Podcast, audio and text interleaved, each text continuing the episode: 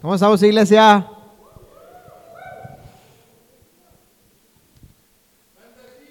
¿Cuántos están contentos por estar en la casa de Dios? Amén.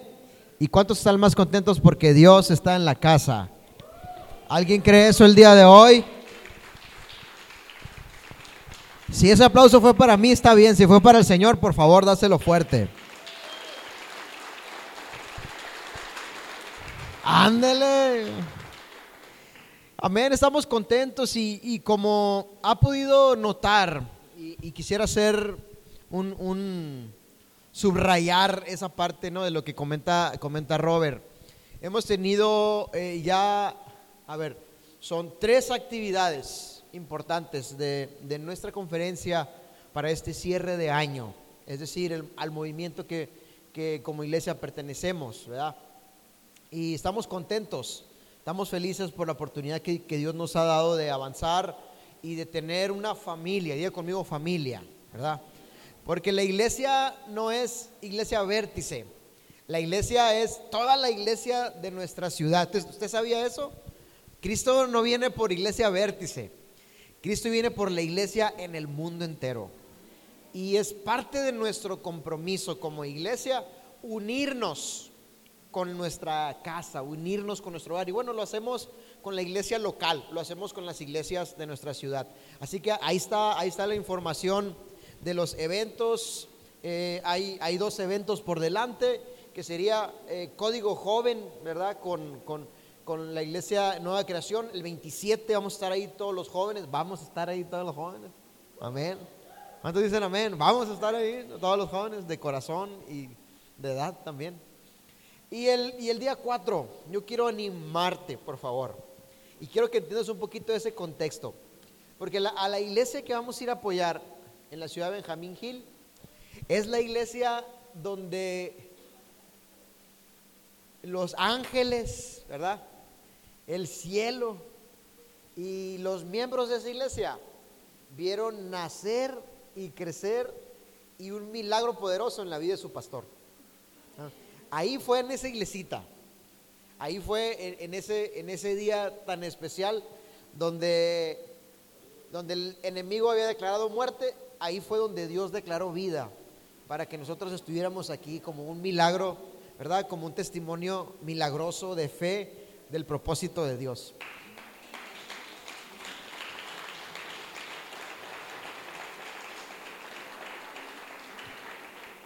Y les soy honesto, es, es la primera vez, digo, no sé si para, para bendición o para mi vergüenza, ¿verdad? Pero es la primera vez que Dios me da la oportunidad de poder ir a ese lugar y dar un poco de lo mucho que esa casa me dio, de ese lugar, pero como pastor ya, ¿no? Y con un cuerpo, con una iglesia, todos unidos, ¿verdad? Llevando el mensaje, la palabra, apoyando y, muy importante, nos toca la alabanza, Esteban, ahí, Manuel. Nos toca la alabanza el 4 dice, algo está sucediendo con el grupo de alabanza que para todos lados nos están invitando, ¿verdad? Entonces, Dios está haciendo grandes cosas. El día de ayer platicaba yo con, con, el liderazgo del, ministerio de Árbol de Vida, se llama la iglesia donde fueron los chicos el día de ayer a ministrar y platicaba con, con el liderazgo. Me decían, pastor, muchísimas gracias Qué banda tan tremenda, qué, qué tiempo tan hermoso pasamos agradeciendo a todo, a todo el equipo, a toda la banda. Y yo sé que es la gracia de Dios, ¿verdad? Dándonos de su bendición, dándonos sus dones, sus talentos para llevar a otras congregaciones, a otros lugares, ¿verdad? Y, y, bueno, el día 4 de diciembre, allá en la ciudad de Benjamín Hill, nos va a tocar llevar el mensaje, llevar la palabra. A lo mejor preparamos algunas dos, tres cumbias por allá, porque allá en el pueblo como que les gusta zapatear en la iglesia también. Este, y, llevar también lo de casa, ¿no? la identidad de nuestra casa también, la alabanza. Así que prepárense. Algo muy importante también en ese viaje es que se van a, se van a rentar camiones para poder ir y venir y que ese evento sea muy, muy efectivo. Este sábado tendremos una reunión organizacional con el equipo de de pastores de las diferentes iglesias que, van, que vamos a ir. Eh, eh, pero de entrada les comparto, el, viaje, ¿verdad? De ida y vuelta cuesta 75 pesos de ida y 75 de venida, ¿no? Son 150 pesos que tenemos que aportar para ir y venir en un camión de primera clase, ¿verdad? Para ir a gusto y, poder recibir y que conozcan, que conozcan la iglesia que vio nacer a su pastor, que conozcan ese lugar donde Dios hizo grandes milagros, y no nomás en la vida de su pastor, sino en la vida de, mis padres también, ¿no? Mi papá tocaba la guitarra ahí, ¿verdad? Dirigía la alabanza ahí, mi mamá cantaba, todavía estaba embarazada, nosotros y ya estaba en el ministerio de la alabanza, mi, abuelo que, pronto ya estará con nosotros también. Bueno, hay muchos testimonios que compartir y, que expresarles acerca de, la vida de su pastor y de todo lo que Dios ha hecho hasta el día de hoy. Así que prepárense para ese tiempo, de verdad, agenden, es el 4 de diciembre, para mí va a ser una gran bendición, ¿verdad? Va a ser un, un gran momento de honra para mí como pastor, el poder verles allá y, así como su pastor ha sido de bendición para ustedes en esta casa, que ahora también juntos podamos ser de bendición para la congregación que, nos vio nacer, que nos vio crecer. ¿Cuántos están listos? Amén. Muy bien. Abre tu, abre tu Biblia o prende tu Biblia ahí en el libro de Efesios, capítulo 6. Libro de Efesios, capítulo 6, versículo 10. Amén. Efesios capítulo 6, versículo 10. ¿Estás listo para recibir la palabra que Dios tiene para ti hoy?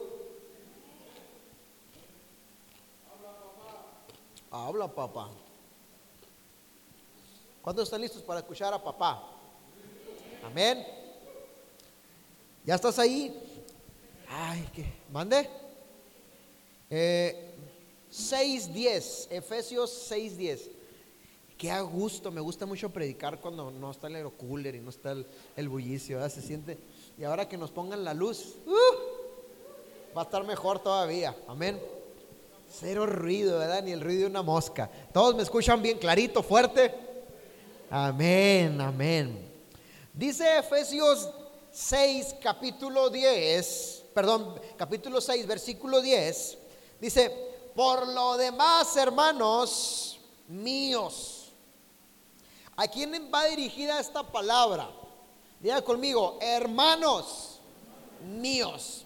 Pablo está escribiendo esta carta a los efesios dirigida a sus hermanos. Diga conmigo, los hermanos se edifican. Los hermanos se bendicen. Amén. Pablo preocupado por la iglesia de los Efesios, Pablo siendo guiado por el Espíritu Santo, estaba dando una instrucción a la iglesia. Diga conmigo, el mensaje de hoy, más fuerte, el mensaje de hoy es un mensaje de instrucción del cielo a nuestra iglesia. Tú y yo, así como los Efesios, somos parte de la iglesia de Cristo. Amén. Y el consejo que Pablo les está dando a la iglesia o la palabra inspirada por Dios a través de Pablo nos enseña algo muy importante. Dice, fortaleceos en el Señor y en el poder de su fuerza.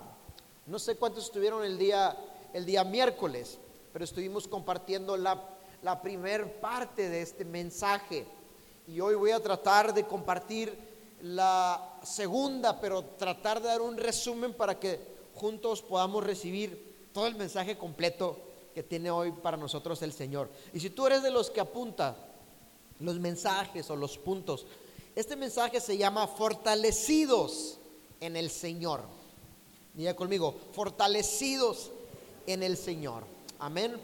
La iglesia de los Efesios en estas temporadas, en este tiempo, estaba pasando por momentos complicados, momentos difíciles, por causa del Evangelio de Jesucristo.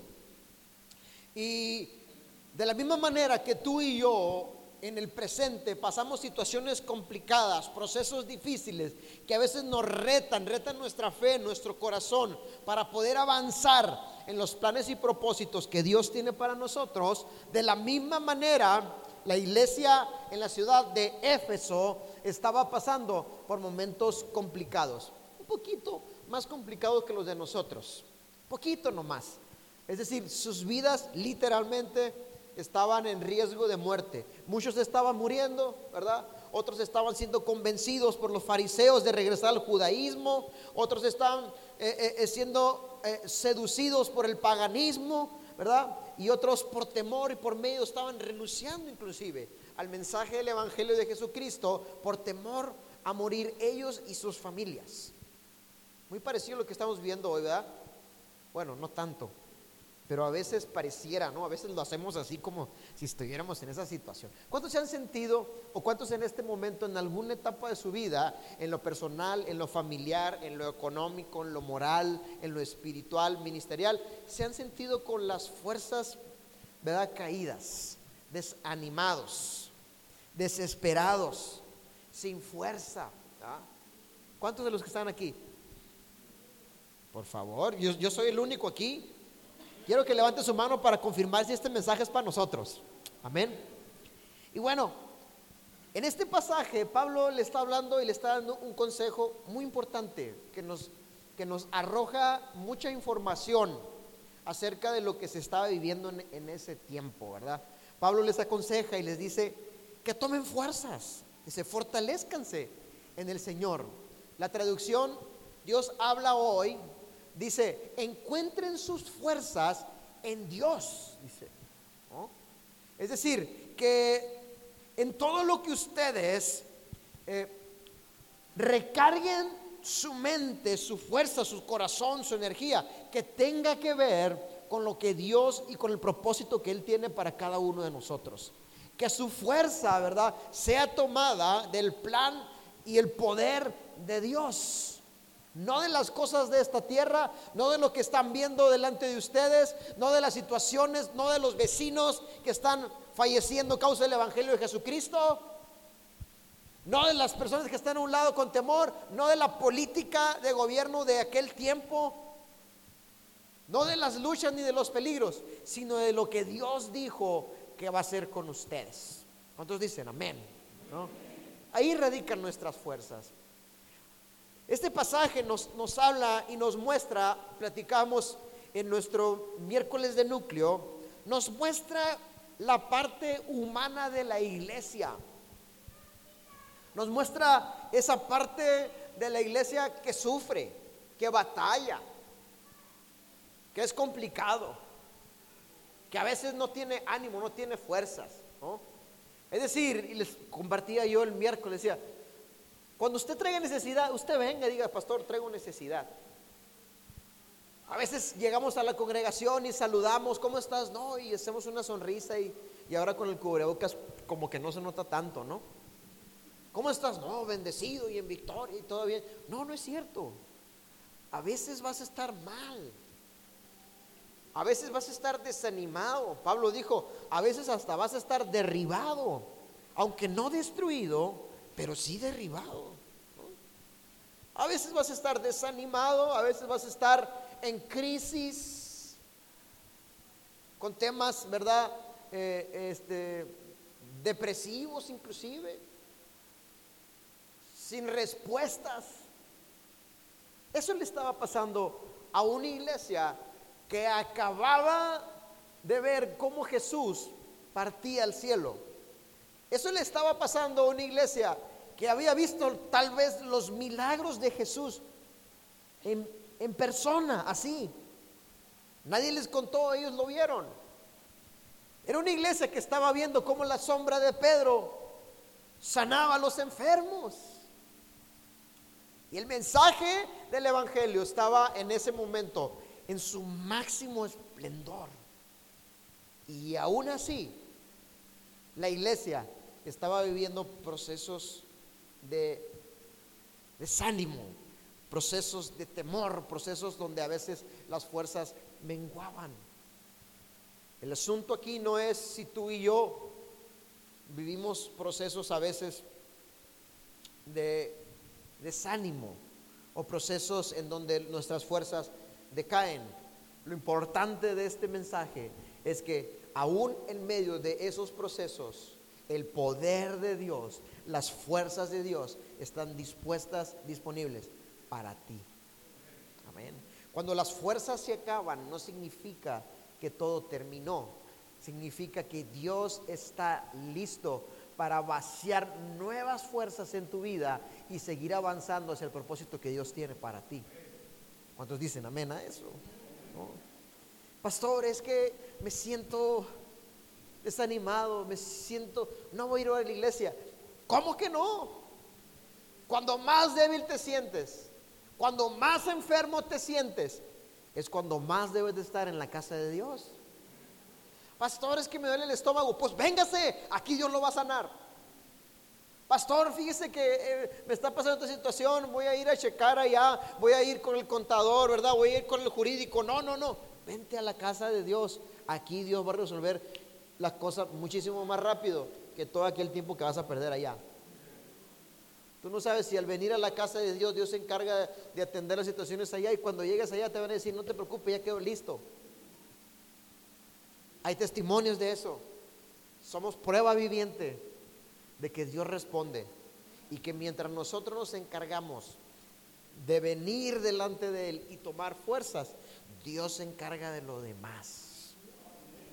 Buscad primeramente, dice su palabra, el reino de Dios y su justicia y diga conmigo, y todo lo demás será añadido. Esto es una, una palabra con promesa, pero también es una palabra con una cláusula, ¿verdad? Cláusula. Es una palabra, ¿verdad?, que nos que implica un compromiso de parte de nosotros. Y ese compromiso es ir delante de Dios, ir con la fuente de vida, ir con el que tiene el poder para levantar nuestra vida del polvo y ayudarnos a avanzar hacia su propósito, hacia su plan perfecto. Este pasaje nos arroja información, nos da, ¿verdad?, mucha luz y nos muestra que la fuente de fortaleza es nuestro Dios, es Jesús. También nos expresa y platicábamos el día miércoles cómo nosotros debemos ser fortalecidos. Nos muestra también cómo pelear y contra quién estamos peleando. Versos después del, del versículo 10 que acabamos de leer, ¿verdad? Pablo les dice y les muestra que nuestra lucha, nuestra pelea no es contra sangre ni carne, dice, sino contra toda potestad, hueste de maldad, ¿verdad? Y da una serie de niveles de demonios, da detalles de cómo debemos de pelear y contra quién debemos de pelear. Diga conmigo, no es contra mi hermano, es contra el enemigo, es contra las huestes de maldad, es contra Satanás. Di conmigo, no es contra mi esposa. Dile a tu esposa ahí, mi amor, no es contra mí, es con lo que está detrás de mí que me quiere influenciar para, dividirme, para separarme de ti. ¿no? es contra el, empleado, no es contra tu jefe, ¿no? Es una oportunidad que Dios está permitiendo para que tú crezcas, ¿verdad? En tu paciencia y en tu amor hacia el prójimo. ¿Cuántos dicen amén a eso? ¿No? No es contra tus hijos, no es contra tus padres, no es contra el pastor, no es contra tu hermano, ¿no? No es contra el anfitrión que te dijo, hermano, vaya a sentarse para allá para enfrente, no, no se quede aquí atrás. ¿no? no es contra ellos. Que por cierto es muy importante, no quiero a nadie atrás. A, menos que sean los de estación vértice y, que estén seriecitos, ¿no? Todos acá, acá estamos enfrente. Amén. Ándele pues. Aprovechando. Y esto nos habla este pasaje. Pero nos dice el qué, pero también nos dice el cómo. Y aquí es lo interesante de este mensaje. Es lo, diametral, es el núcleo de, de este mensaje. El Espíritu Santo a través de la vida de Pablo le muestra a la iglesia que tiene que recargar sus fuerzas ¿verdad? Llenarse del poder de Dios, equiparse del poder de Dios a través de algo que, eh, inspirado por el Espíritu Santo, Pablo describió como la armadura espiritual. Diga conmigo, armadura espiritual. El Espíritu Santo en base a la necesidad que estaba viviendo el pueblo de Dios, así como hoy pasamos también por procesos difíciles, el Espíritu Santo le muestra a Pablo una imagen o, una forma eh, metafórica o parecida a lo que es un guerrero con una armadura. Esto es muy importante y nos expresa y nos habla de que Dios desea que nosotros seamos guerreros en su reino. Diga conmigo, somos hijos de Dios, somos bendecidos por Dios, pero también somos enviados como guerreros. Esto no solamente es una expresión que a Pablo se le ocurrió como una idea eh, eh, para que el pueblo de Dios entendiera. Diga conmigo, esto es revelación de Dios revelación del Espíritu Santo a la vida de Pablo para mostrarnos que la vida del cristiano es una vida de guerra. Y al ser una vida de guerra, se convierte en una vida de victoria. Compartíamos el día miércoles. No podemos vivir de victoria en victoria si no estamos viviendo de guerra en guerra. Es bien importante y a veces muchas de las situaciones que pasan en nuestra vida son porque no hemos tomado nuestro lugar como guerreros de Dios, ¿verdad? Sabemos que somos hijos, tomamos el lugar de hijos, ¿verdad? Nos acercamos al Padre para ser bendecidos y Dios nos bendice. Pero cuando vienen los procesos, cuando viene el enemigo a atacar, no tenemos fuerza, no tenemos estrategia, no sabemos contra quién estamos peleando. No entendemos y empezamos, ¿verdad?, a tirar golpes para todos lados sin atinarle a nada. Es decir, nuestro crecimiento y nuestro desarrollo en el propósito de Dios no es efectivo. Está a medias. Estamos estacionados solamente engordando espiritualmente del conocimiento de la palabra, de las reuniones, ¿verdad? Del activismo dentro de la iglesia, pero no estamos avanzando y guerreando y derribando fortalezas para alcanzar el siguiente nivel y el siguiente paso que Dios tiene en el camino que Él preparó para nosotros. Ya conmigo, somos hijos, pero también guerreros del reino. Y el Espíritu Santo, a través de la vida de Pablo, da algunos consejos a la iglesia de los Efesios que aplica también para nuestras vidas. Les dice, fortalezcanse y lo harán de esta manera. Primeramente, dice, póngase el cinturón de la verdad. Versículo 14, estad pues firmes, ceñidos vuestros lomos con la verdad. Ya conmigo, cinturón. Y es muy importante que mencione en primer lugar la verdad. Porque si hay algo que nos va a avanzar hacia el propósito de Dios, es tener bien clara cuál es nuestra verdad. A veces como cristianos tenemos más clara y más, y más, real, más claro nuestra realidad, lo que está enfrente, ¿verdad? Los procesos que estamos viviendo. Y nos basamos en base a eso. No tengo dinero en mi cartera, por lo tanto no puedo hacer nada. ¿No? Estoy peleado con mi pareja, por lo tanto esto no tiene remedio. El pastor me hizo fushi, por lo tanto no voy a ir a la iglesia. ¿no? Mi jefe no me quiere, por lo tanto voy a perder mi trabajo. El médico dijo que tengo cáncer, por lo tanto me voy a morir. El médico me dice que soy diabético, por lo tanto mi tiempo está contado en esta tierra. Esta no es nuestra verdad, es nuestra realidad, lo que estamos viviendo ahorita. Pero la verdad es lo que la palabra de Dios dice. Y tú y yo no podemos avanzar como hijos de Dios, como guerreros hacia los planes que Él tiene para nosotros si no conocemos nuestra verdad. El doctor dijo que no puedo tener hijo, por lo tanto, voy, a ser una mujer y voy a ser una familia sin hijos. La palabra de Dios dice que todo lo podemos en Cristo que nos fortalece. Dice que Él tiene pensamientos de bien y de esperanza para nosotros. Dice que los hijos son herencia de bendición. Y yo estoy seguro que dentro de los planes de Dios, Dios desea darme una herencia de bendición. Por lo tanto, yo sigo avanzando con ánimo, esperando mi tiempo en el que Dios cumpla su promesa.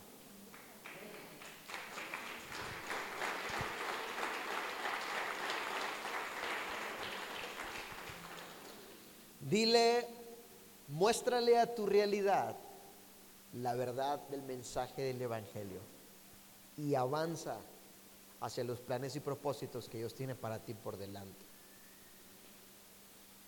En segundo lugar, menciona y dice, verso 15, dice, póngase el calzado de los pies con el apresto del Evangelio de la paz. En segundo lugar, menciona que hay un calzado, dice.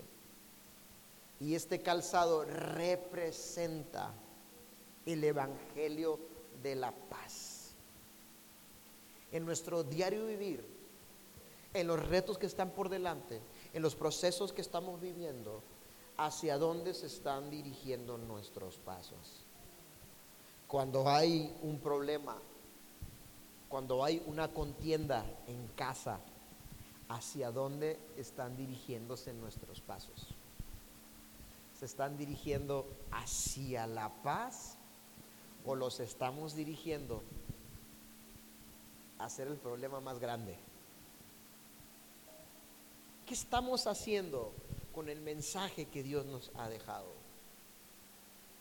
Y es muy importante que identifiquemos que cuando Dios habla acerca del Evangelio en cuanto a la armadura, dice, tiene que ver con los pies.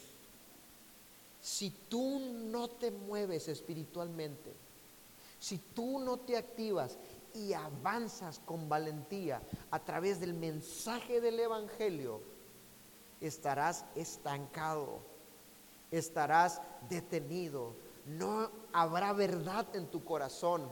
El mensaje del Evangelio de Jesucristo no tendrá un efecto en tu vida. Es decir, este pasaje nos está hablando que el Evangelio debe de estar en movimiento. Y, lo, y de manera metafórica lo representa a través de un calzado. Lo representa a través de donde quiera que tú avances. Esto es, esto es algo tremendo, es una revelación poderosa con muchas aristas. Es decir, donde quiera que tú te pares, el Evangelio de Cristo está contigo. pero también representa movimiento. Una iglesia que tiene el mensaje del Evangelio de Jesucristo es una iglesia que siempre está activa, que siempre está buscando hacia dónde avanzar, hacia dónde llevar el mensaje de la palabra. Si hay algo que traerá fortaleza a nuestra vida, amor, pasión, compromiso, es que tú y yo avancemos y llevemos el mensaje del Evangelio a las gentes que no lo conocen. Un cristiano estacionado siempre será un cristiano débil. Siempre será un siervo sin razón, sin propósito, hasta que llegue un momento que pierda el total sentido del por qué está yendo a la iglesia, del, que, del por qué se congrega, del por qué el mensaje de salvación de Jesucristo. En momentos difíciles, en momentos de batalla, en momentos de desánimo, en momentos en los que el enemigo llega a querer detener nuestra vida, no hay algo que él odie más y a lo que le tema más que a la sangre del Cordero de Jesús. No hay nada más. Diga conmigo, la sangre de Cristo tiene poder.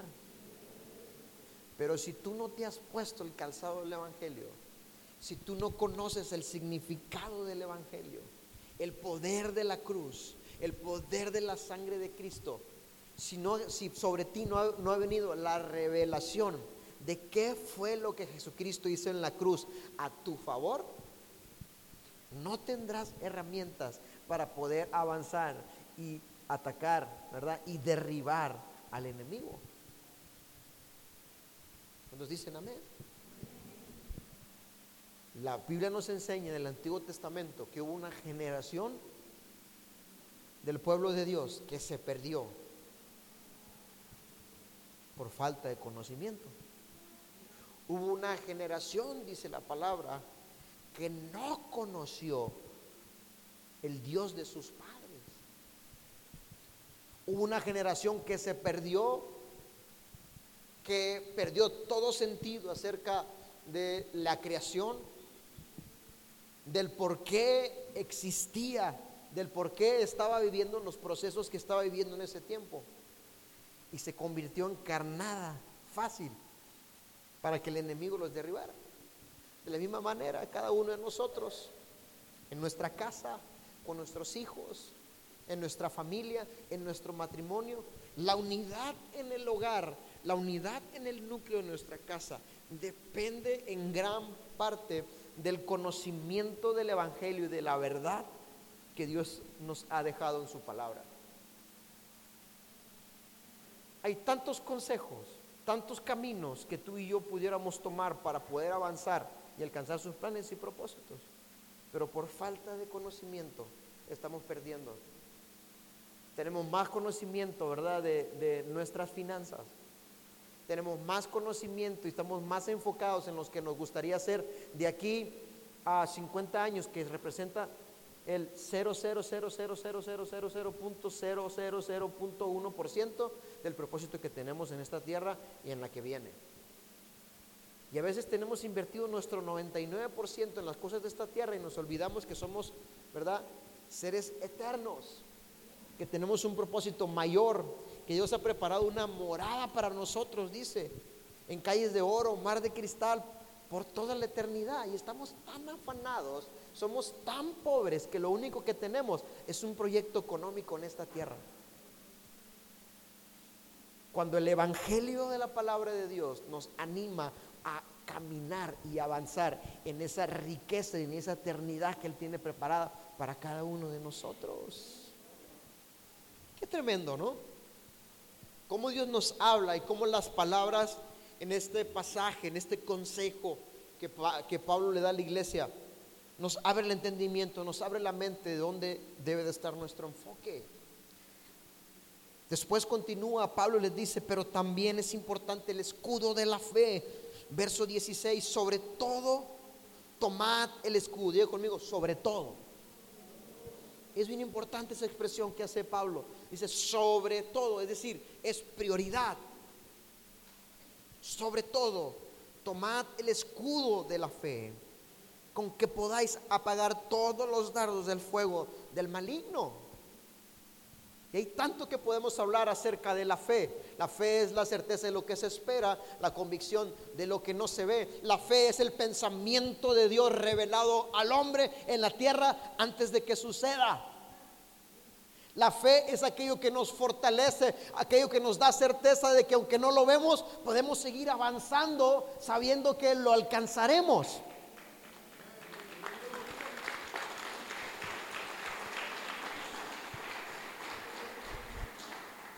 La fe es un elemento tan importante que dice la palabra de Dios que sin fe es imposible agradar a Dios.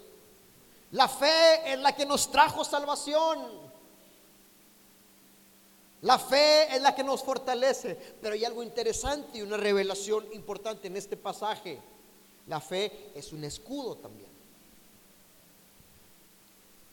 Si no has entendido y no sabes como hijo de Dios de dónde Dios te sacó, dónde estás y a dónde vas, estás desprotegido.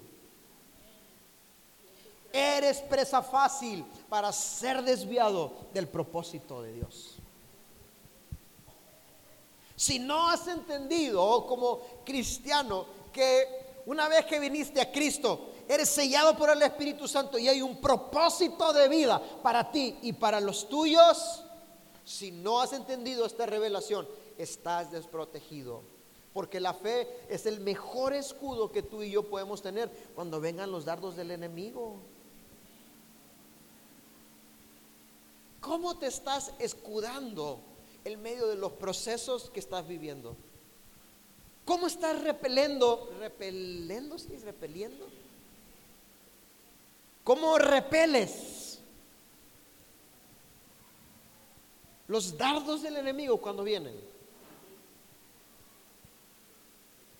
Dijo conmigo, es con la fe. Es con la fe. si no crees lo que Dios dijo que va a ser en tu vida, cualquier mentira penetrará tu mente, tu corazón y te desviará del propósito increíble que Dios tiene para ti. Es que no sabes, no puedes, aunque lo intentes. Escudo de la fe. Yo sé que no puedo, pero Dios dijo y yo lo creo. Es que estoy viendo que no se puede, escudo de la fe. Pero Dios dijo que se iba a poder. No sé cuándo va a suceder, no sé cómo va a suceder, no me toca a mí ni el cómo ni el cuándo. Solo me toca creer y me protejo con el escudo. El escudo de la fe no es un arma táctica ofensiva, es un arma defensiva. La fe es aquello en donde nosotros ponemos y enfocamos. Ayer me gustó mucho una enseñanza y, una alusión, ¿verdad?, que hicieron acerca de la obediencia. Y se las comparto. Decía este pastor que predicaba, decía, eh, estaban dos compañeros y uno le presumía al otro que su, que su perro era muy obediente. Y inclusive estuvo muy interesante. Y su amigo le dice, te voy a demostrar que tu perro no es obediente, le dice. Ah, verás, no, claro que sí es obediente. Firulais, ven. Y el perro rápido llegó, ¿no? Sí, y se sentó el perro, ¿no? Y luego, de muertito. Y se, hizo el muertito. la manita, la manita. Y dice, yo te voy a demostrar que tu perro no es obediente. Y va el amigo y saca un pedazo de carne y lo tira al suelo. Y le dice, dile que no se lo coma. Entonces el amo le dijo, Firulais, volteame a ver. Firulais volteó a ver. Y le dice, no te comas ese pedazo de carne decía el pastor, y Firulais movía la colita y movía el olfato y se lo quería comer. Pero, ¿saben? Comentaba el pastor, ¿qué? Y les hago la misma pregunta, ¿qué creen que sucedió? ¿Se comió o no se comió el pedazo de carne? Yo dije que sí. Preguntó a todos, yo dije, pues claro, yo tengo un perro que, aunque le diga que me voltee a ver, se lo va a comer. ¿no? Y dice el pastor, pues no es el tuyo, pero el mío sí se lo come, está medio loco. Y así se llama, de hecho. De tanto que le, declaramos ¿no? el nombre, hay que cambiar el nombre, ¿no? Loco, loco. Se está volviendo más loco cada vez. Y el pastor dijo, no, dice, no se lo comió. ¿Por qué creen que sucedió esto? Porque nunca dejó de mirar al amo. ¿Cuántos están conmigo? La fe es lo mismo. La fe es poner nuestra mirada en el amo y en lo que Él dijo que va a suceder, no en lo que está alrededor de nosotros. ¿Cuántos dan gloria a Dios? Porque tenemos un amo que nos ama, que nos protege y que nos ha dado armas para librarnos de la tentación. ¿no? La fe nos libra de la tentación. Una persona que reincide en el pecado y, y tropieza con la misma piedra y practica el mismo pecado una y otra y otra vez, es una persona que no tiene fe. Porque si tuviera fe, entonces entendería que hay un Dios omnisciente, dice la palabra, omnipresente. Y ese sí está en todo lugar, todo lo ve, como la canción esa de Santa Claus. Te observa cuando duermes te mira al despertar. Ya viene Navidad. Ese sí lo ve todo. Si tú y yo tuviéramos fe, entonces sabríamos que el Espíritu Santo es paracleto y está con nosotros a un lado. ¿Quién de los que estamos aquí cometería un pecado a un lado del pastor si el pastor anduviera todo el día contigo? Ah, gloria a Dios, pastor, en victoria aquí, vamos a echarle ganas. Ah, pero nomás está solo cuando nadie te ve, ahí te está viendo Dios. Dice la palabra que si nos fuéramos aún al fondo del mar, debajo de una piedra, ahí nos encontrará Dios. ¿Cuántos están conmigo? ¿Usted me entiende ahora qué es el escudo de la fe? La fe nos blinda. La, la, fe nos muestra el panorama real. Abre nuestros ojos espirituales para poder ver más allá de lo que está sucediendo en ese momento. La fe, ¿verdad? Es una puerta de la sabiduría, del temor a Jehová, porque sé que estás delante de mí, porque no quiero defraudarte, porque quiero serte fiel, así como tú has sido fiel a mí, me voy a guardar. Voy a guardar mis pensamientos, mi mente, mi corazón, mi cuerpo, mis manos, mis ojitos, mis oídos, porque tengo fe. Aquellos que tienen fe se arrepienten porque saben que el Espíritu Santo dice la palabra que se contrista cuando nosotros pecamos. Aquellos que tienen fe van a la cruz inmediatamente porque saben que Cristo murió en la cruz del Calvario, aunque no estuvieron ese día que Jesús fue crucificado. Ellos tienen la revelación y saben que a través de la sangre de Cristo, de su gracia, somos lavados, somos limpiados. Alguien que tiene fe no vive condenado ni condena a otros. Alguien que tiene fe se sube y se avienta los retos. Oye, hay que aprender a tocar la guitarra. Yo me subo, yo sé que el Señor me va a ayudar. Y le rasco y voy a aprender. Ahí está el Oscarito, el angelito. De cero, ¿eh? Caleb, de cero. El Obed, de cero. Su pastor, de cero también. Porque le creímos a Dios, porque creímos que Él tenía un propósito para nosotros. De la misma manera pasa en tu casa, en tu matrimonio, en tu trabajo y en todas las áreas de tu vida. Avanzas, caminas, no te detienes, porque hay una promesa delante. Estás volteando a ver al amo, aunque está alrededor lleno de bistecs, lleno de arrechera, así, tres cuartos, con un Coca-Cola en el lado, aguacatito y unos frijolitos maneados. ¿Cuántos dicen amén? Nada te desvía porque tu mirada está puesta en el de arriba. ¿Cuántos dicen gloria a Dios?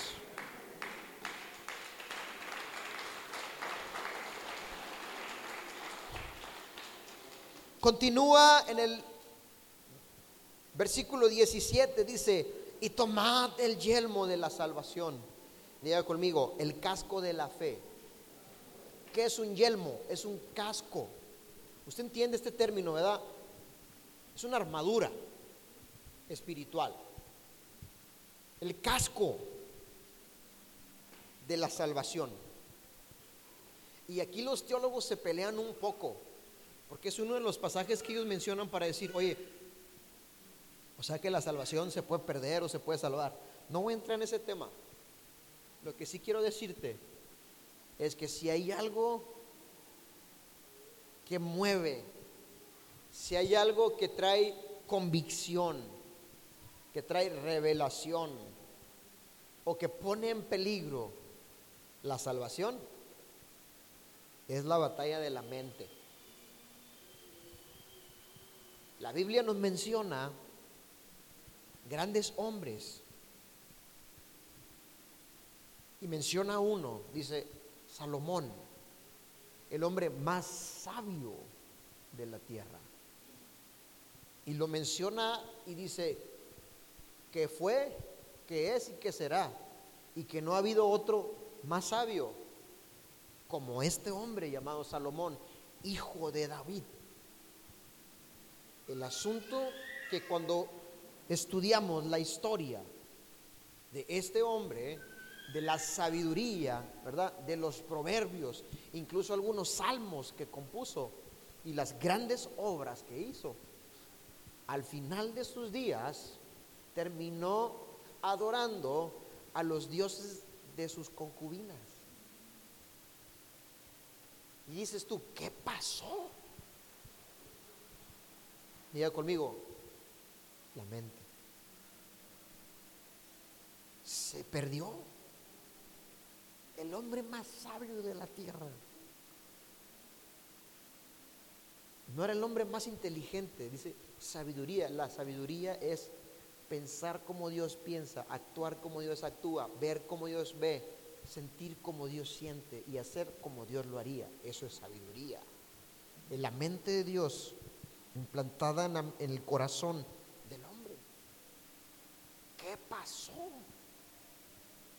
Si el hombre más sabio de la tierra se perdió en su caminar, en sus ideologías, en sus banalidades, y empezó a improvisar y empezó a decir, es que yo creo que el Evangelio debería ser así, o debería ser asá, soy un hombre muy sabio. ¿Y por qué no adorar a otros dioses? ¿Por qué no, verdad? Este, unirme, verdad, con estas personas. A lo mejor y me los gano en el camino. ¿Por qué no echarme unas cervecitas con estos para empatizar? ¿Por qué tengo que ir tanto a la iglesia si yo tengo una intimidad con Dios? ¿Por qué tengo que obedecer un pastor si yo estoy obedeciendo al pastor de pastores? Y conmigo, ¡yuhu! Hay un pastor que dice así. Nos empezamos a perder en nuestras propias ideologías y nos desviamos del mensaje de salvación a través de su palabra. Cada día de tu vida cada vez que sales al trabajo, cada vez que convives con tus amigos, cada vez, ¿verdad?, que planeas algún proyecto, ponte el casco, ponte el yelmo. Todos los días que sales de tu casa es un día que sales a pelear una victoria. No te olvides de hacerlo.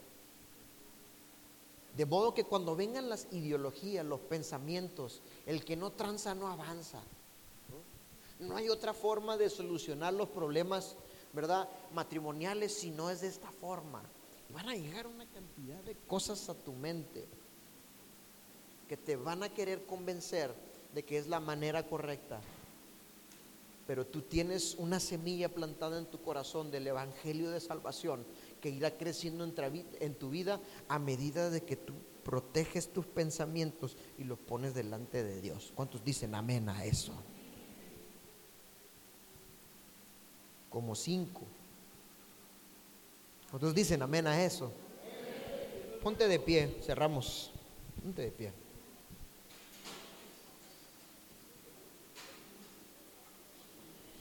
¿Alguien está recibiendo algo el día de hoy? Y cierra con algo poderoso, con un arma ofensiva. Todo lo demás de la armadura es, es, defensivo.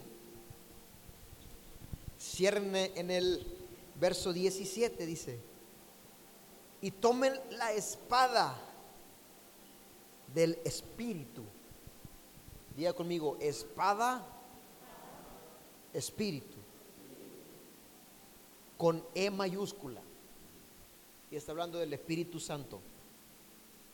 Y esta espada representa la palabra de Dios, la escritura. Jesucristo en su ministerio en esta tierra fue tentado por Satanás. Dice la palabra que fue llevado por el mismo Espíritu de Dios y fue tentado por Satanás. Y cuando él fue tentado, después de 40 días de ayuno, Satanás le dice, mira, ¿tienes hambre? Si eres el Hijo de Dios, haz que esta piedra se convierta en pan y cómetela. Y Jesucristo le dijo, no lo voy a hacer porque yo soy Dios. No, no dijo eso. Jesucristo dijo, escrito está. Dijo. Diga conmigo, escrito está. Eso fue lo que dijo Jesús. Jesús no dijo, apártate de mí, Satanás, y envió a sus ángeles y ¡fua! No. Jesús se sometió a la palabra. Porque él tenía claro que la palabra era mucho más eficiente, más cortante que una espada de dos filos. Era un arma poderosa para derribar las tentaciones de Satanás. Satanás lo estaba probando. Satanás no solamente quería que él convirtiera esa piedra en pan. Probablemente Satanás podía haber creado una ilusión con esa piedra y convertirla en pan. Satanás no quería eso. Satanás quería que Jesucristo perdiera la identidad y se desenfocara a qué Dios lo había mandado a esta tierra. ¿Está conmigo? Pero Jesucristo, el guerrero perfecto, el ejemplo perfecto a seguir del cristiano, dijo, escrito está. Cuando dijo escrito está, es como si un soldado hubiera en ese momento desenvainado su espada. Y dijo, no solo de pan, vivirá el hombre, sino de toda palabra que sale de la boca de Dios. Y fue en ese momento cuando derribó al enemigo.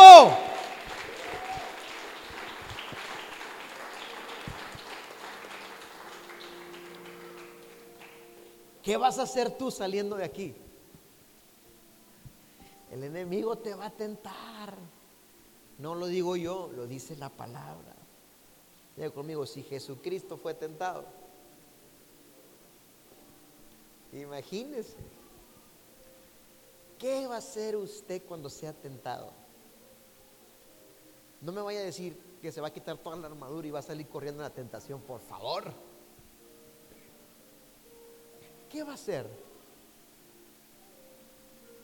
Otra pregunta, ¿usted carga con usted la espada? Aleluya, pastor. Claro que la cargo aquí, siempre la traigo conmigo.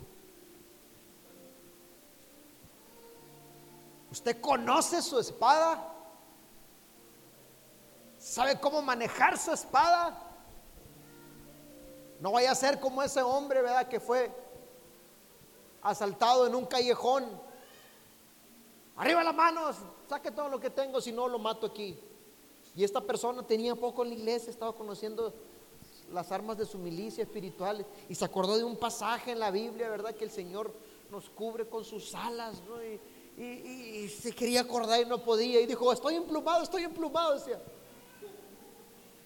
Que no sabía usar el arma.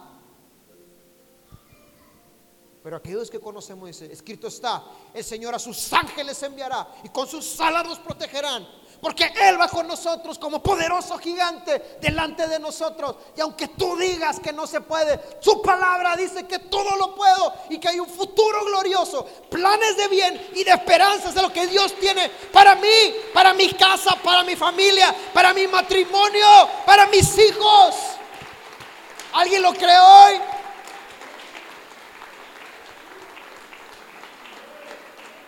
Levántate iglesia como ese guerrero que Dios ha formado en ti. Conoce las armas de tu milicia.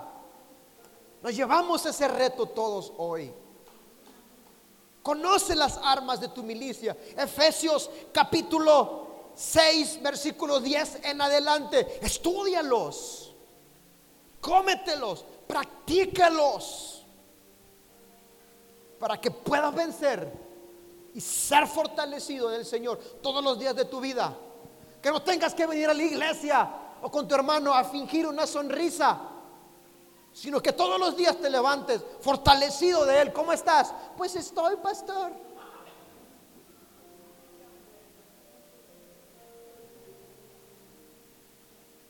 Sino que cuando te vuelva a preguntar, diga, estoy mejor que ayer, pero no mejor que mañana.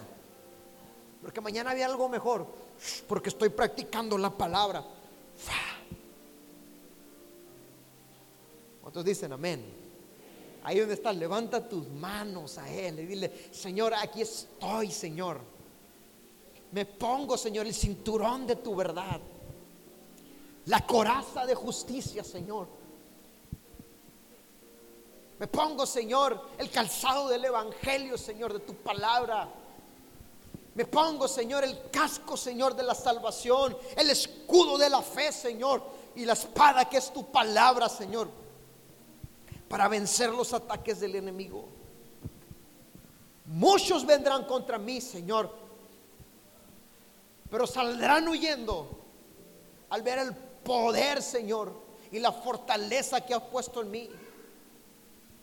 Al ver el adiestramiento y el conocimiento de tu palabra. En el nombre de Jesús. Hoy nos enfocamos, Señor, en tu verdad, Padre Santo, y desenfocamos, Señor, de la realidad, Señor, que el mundo ofrece. Nos enfocamos, Señor, en tu propósito y declaráramos nuevas fuerzas, Padre, sobre nuestra casa, sobre nuestra iglesia, sobre nuestros niños, nuestros adolescentes, nuestros jóvenes, nuestros hombres, nuestras mujeres, nuestros matrimonios, en el nombre de Jesús, hijos tuyos, guerreando una batalla que ya hemos ganado por la sangre del Cordero de, Jesucristo, por su palabra, en el nombre poderoso de Jesús. Y todos decimos, amén y amén. Dale un fuerte aplauso al Señor. Yes.